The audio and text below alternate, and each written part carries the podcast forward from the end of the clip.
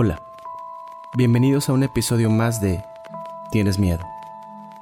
Queremos agradecer a todos los que nos escuchan de nuevo y mandar un saludo muy grande para quienes lo hacen desde Estados Unidos, Chile, Filipinas y sobre todo a nuestros hermanos de México.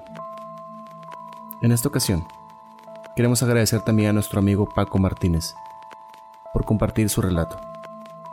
Un testimonio de cómo puedes alterar espíritus o demonios cuando te dedicas a hacer tu vocación religiosa. Ahora te contaré una historia. Un demonio enojado. Crecí en una familia con una fe muy fuerte. Desde que recuerdo, mi familia ha estado involucrada en ministerios y sirviendo siempre en el templo.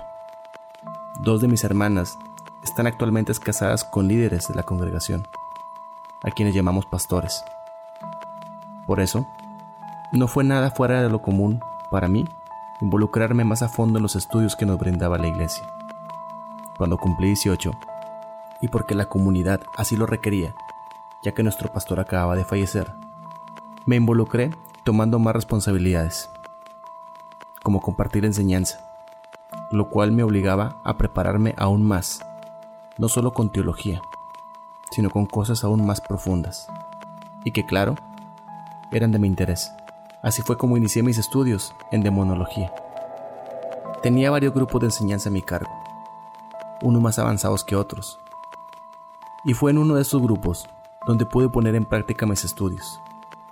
Llegamos a los temas donde tenía que advertirles de no jugar con el ocultismo, con espiritismo, no abrir portales, ni buscar crear vínculos con juegos como la Ouija, lectura de cartas, ni nada que pudiera ligarnos a una presencia maligna. Desde la primera vez que sacamos el tema, preparé y realicé una oración para que pudiera protegernos de todo lo que hablábamos ahí, para no invocar nada por accidente y siempre hacer todo de manera segura. Pero aún así, lo que más nos importaba era transmitir el conocimiento para que pudieran combatir y ayudarse unos a otros por si alguien había estado expuesto a una actividad oscura. Tenía claro que no lo iban a decir desde el primer día, por pena, por miedo, así que debía suponer que alguien podía haber estado expuesto a algo oscuro en su pasado. Desde que empecé esto yo sabía los riesgos que me generaba. Tengo fe y creo en un Dios superior a mí, al cual me someto y le doy mi adoración. Pero también reconozco que existe el mal y que el mal está presente, y que ese mal pelea por las almas de quienes estamos cerca de Dios. A ese mal no les sirven los que están alejados. Eso ya los tiene. Yo sabía lo que me metía, pero no me esperaba, ni me imaginaba cómo iba a ser. A las pocas semanas de haber iniciado el curso, empezaron las manifestaciones en mi persona. Más bien, en donde yo me encontraba, principalmente en mi cuarto. Murmullos y cosas que se caían sin explicación empezaron a ser bastante común. Y siempre, por alguna razón, lográndome despertar alrededor de las 3 de la mañana. Situaciones que solo provocaban en mi curiosidad y oración. No sentía miedo en ese momento. Debí suponer que solo era el inicio. El curso estaba por llegar a su fin y era momento de cerrar círculos, hablar con la verdad y exponer si alguien había estado expuesto a una situación donde haya creado por accidente, o por desconocimiento, o ignorancia, un vínculo con algún demonio o espíritu. Por lo que puse mi grupo en un círculo. Nos encomendamos al Espíritu Santo y comenzamos una intensa oración. No puedo decir que fue un exorcismo, porque nadie estaba poseído, pero sí fue lo suficientemente intensa para poder reconocer que dos de mis hermanos habían realizado prácticas oscuras en su pasado. No los juzgué, no era la misión y no me correspondía a mí. Pero sí nos enfocamos en ellos para poder cerrar ese vínculo. Pero mientras más intensa era la oración, más fuerte escuchaba un murmullo en mi cabeza, ese que me despertaba las madrugadas, por lo que mi lucha era doble. Mientras oraba en voz alta, mi cabeza discutía con ese murmullo quien se burlaba y me decía, no podrás con nosotros, haremos que te arrepientas, serás nuestro tu alma será nuestra. Yo logré mantener la calma y llevé a término la oración. Nos retiramos del lugar, pero el viaje a mi casa fue demasiado pesado. Sentía una carga en mi espalda. Mi batalla estaba comenzando. Las manifestaciones no tardaron. Esa misma noche volví a ser despertado por las voces, pero apenas abrí los ojos y logré ver con quién me enfrentaba. Estaba confundido, pues esperaba yo una figura terrorífica, algo que me diera miedo. Pero sin embargo, lo que vi me causó más terror. Un niño junto a mi cama, viéndome fijamente. Su rostro, sin emociones, me congeló por completo. Quería moverme, pero no podía. Solo podía mirarlo, y lo único que en ese momento respondía de mi cuerpo eran mis dedos, que encontraban refugio al apretar la sábana que me cubría. Mi voz estaba silenciada, mi cabeza inmóvil, junto con el resto de mi cuerpo. Pude ver que las facciones del niño cambiaban un poco cuando dibujó una tétrica sonrisa, para después, como si flotara, se deslizó hacia atrás, pero sin apartarme la mirada, ni un solo momento, atravesando el marco de mi puerta, la cual se cerró inmediatamente con un fuerte portazo, una vez que el espíritu la había atravesado. El portazo fue tan fuerte que retumbó en mi cuarto, logrando tirar un muñeco de madera que yo había hecho cuando era niño. Este cayó al piso y quedó completamente destrozado. El ruido despertó a mi madre, quien acude a mi cuarto solo para encontrarme aún inmóvil y con mi rostro reflejando el miedo que sentía. Ella veía cómo mi mirada estaba fija en la puerta y no respondía a sus palabras. Solo identificaba el miedo, por lo que solamente se acercó y comenzó a orar junto a mí, y de esa manera me logró transmitir su paz, y pude dormir. Ese episodio con el niño no se volvió a presentar. Sin embargo, las cosas no se calmaron, pues de manera constante, los murmullos, las cosas cayéndose de su lugar, me seguían despertando. Sin embargo, supe que la entidad que me perseguía tomaba más fuerza, pues ya no era solamente por las noches cuando se presentaba, se hacía notar también por las tardes. Y fue en una de esas tardes, cuando al regresar de mi trabajo, me quedé en la sala para descansar un rato antes de irme a la escuela. Me recosté en el sillón y cerré los ojos, pero sin dormirme. Estaba completamente consciente de todo lo que pasaba a mi alrededor. Fue así cuando sentí como alguien se acercó a mi oído. Sentí su respiración en mi mejilla, justo antes de que una voz de mujer susurrara mi nombre. Sentí un escalofrío, me recorrió todo el cuerpo. Sentí miedo, pues yo sabía que estaba solo en mi casa. En esta ocasión sí pude moverme y me incorporé de inmediato. Recorrí la casa con la mirada, solo para ver cómo una sombra ingresaba a mi cuarto, por lo que inmediatamente abandoné mi casa y busqué hablar del tema con mi familia. Ya era momento de que supieran lo que pasaba. Como les mencioné al principio, mi familia ha crecido en la fe. Pero eso no ayudó para que todos me creyeran pues aunque reconocen que el mal existe, algunos eran escépticos a este tipo de manifestaciones, por lo que el apoyo y credibilidad por lo que estaba pasando estaba dividido. En ese tiempo, dos de mis tres hermanas vivían fuera de la ciudad. Tuvimos la visita de una de ellas, quien acababa de tener un bebé hacía apenas tres meses. Para ese tiempo, yo decidí salirme de la casa, independizarme. No quería que lo que me atormentaba a mí pasara en mi casa y atormentara a mi familia. Pero al parecer me había equivocado. Mi hermana, junto con mi sobrina y mi cuñado, ocupó mi cuarto durante su visita. Mi sobrina, como cualquier bebé de tres meses, se despertaba en la madrugada para pedir su alimento, por lo que ella atiende a su hija quien normalmente tomaba su alimento de manera muy tranquila y sin llanto. Sin esperarlo, la niña rompe en un llanto que asusta a mi hermana y provoca que se empiece a mover o a mecer en la cama para calmarla. Al apretarla junto a su pecho despeja su vista y se topa con el espejo que tengo frente a mi cama. solo para ver una figura femenina, oscura, arriba de la cama, encorvada, pero de una manera antinatural, como haciendo un puente hacia atrás, dejando su rostro a unos centímetros del rostro de mi cuñado, quien seguía dormido.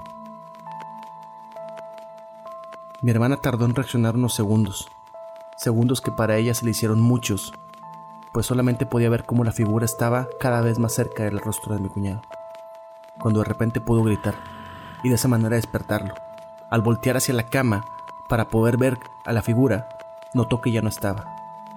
Sin embargo, ella pudo ver o sentir como cuando alguien se bajaba de la cama, ese peso que se ligera, lo cual causó terror en ella.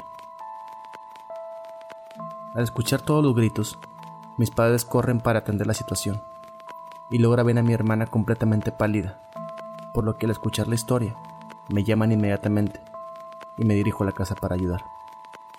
Como si fuera rutina después de este evento, las cosas se volvieron a calmar un poco, solo para volver a empezar de menos a más. La única hermana que seguía viviendo en la casa vivió una situación cuando se estaba bañando, pues al estar completamente sola, después de escuchar pasos fuera del cuarto de baño, escuchó como si un manotazo pegara contra la pared, justo donde estaba el apagador, esto apagando la luz del baño.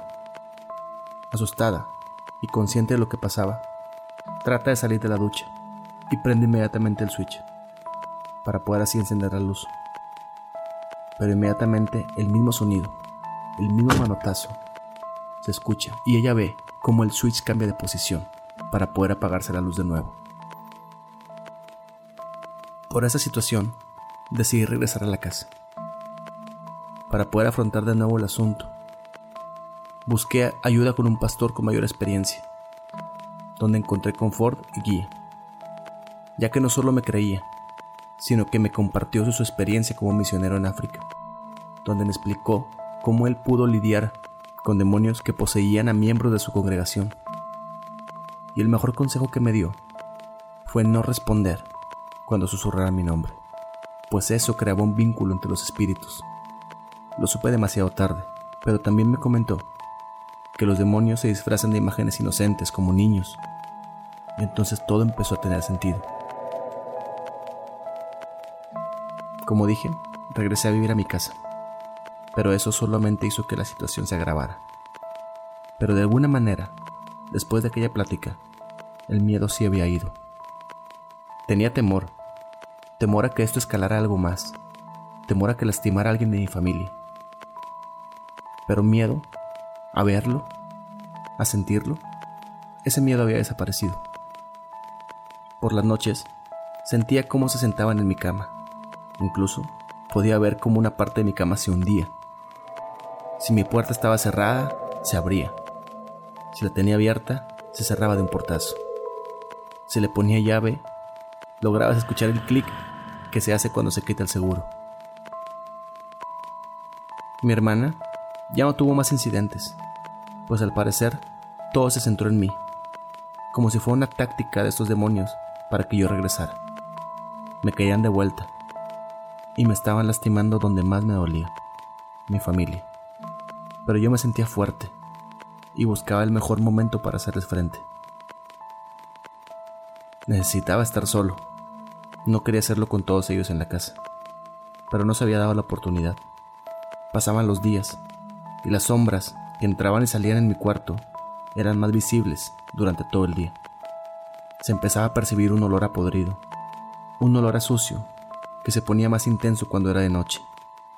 Sabía que los demonios estaban ganando mayor fuerza. En mi casa se daban cuenta, pero nadie sacaba el tema. Parecía como si lo ignoráramos a propósito. Pero no eran ajenos a lo que yo estaba viviendo. Sabían de mi lucha. Mi piel empezó a verse afectada, pues ya era casi un mes desde que había regresado y de que no había podido afrontarlos, y que las manifestaciones eran más fuertes y más frecuentes, por lo que se me empezó a manifestar manchas en mi piel, manchas visibles. Mi cara se veía cansada, con ojeras, por no poder dormir suficiente. Pero llegó el día, el día que por fin estuve solo en casa, y apenas oscureció, me preparé para poder sacar esas presencias de mi casa. Tomé mi Biblia y empecé a orar. Y comencé a expulsar a los demonios de mi hogar. Inmediatamente sentí la hostilidad en el aire. No estaban a gusto con mis acciones. Recuerdo que las cosas que estaban encima del mueble de la tele se cayeron al piso. Lo que era de cristal se rompió, pero nada me desconcentraba. La puerta de mi cuarto se azotaba, solamente esa, ninguna otra puerta de la casa. El olor a podrido se hizo más intenso, pero yo seguía orando. Antes de recitar la expulsión, les pedí que se manifestara. Quería verlos, quería saber con quién me enfrentaba, lo cual creo que no les gustó. No les debe haber gustado nada que los haya retado, pues recuerdo que los muebles de la lavandería empezaban a moverse, haciendo un ruido bastante fuerte y molesto. Las cosas seguían cayendo. Los platos de la cocina se estrellaban contra el piso. Mi puerta se seguía azotando, cuando por fin pude verlos. Parado al entrar a la cocina, el niño que me visitó por primera vez. A un lado de la puerta del baño, la señora que me susurraba al oído y que estuvo arriba de mi cuñada. Pero la tercera presencia solo la había visto en sombras y la había visto de manera incompleta.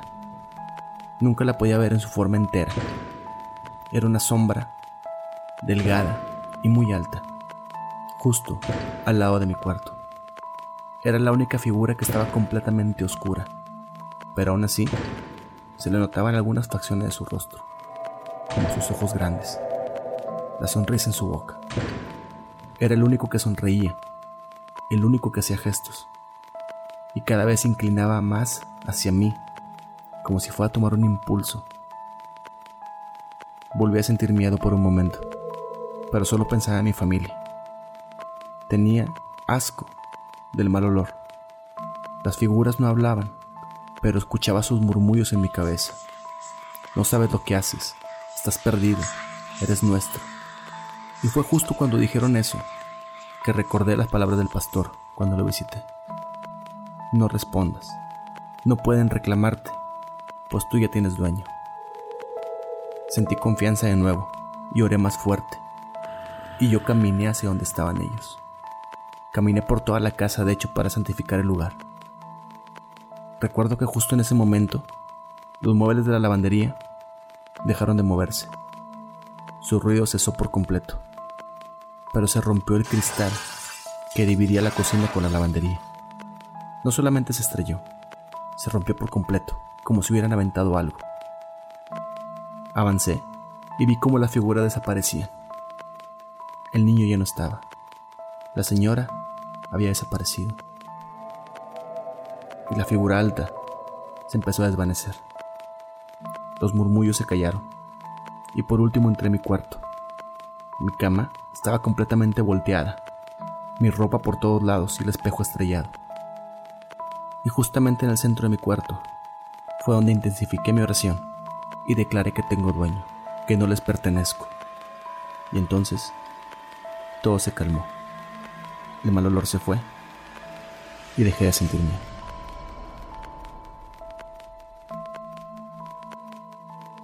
Ahora, después de escuchar nuestra historia, dime, ¿tienes miedo? Relato de Paco Martínez, escrito y narrado por Marcelo Cortés.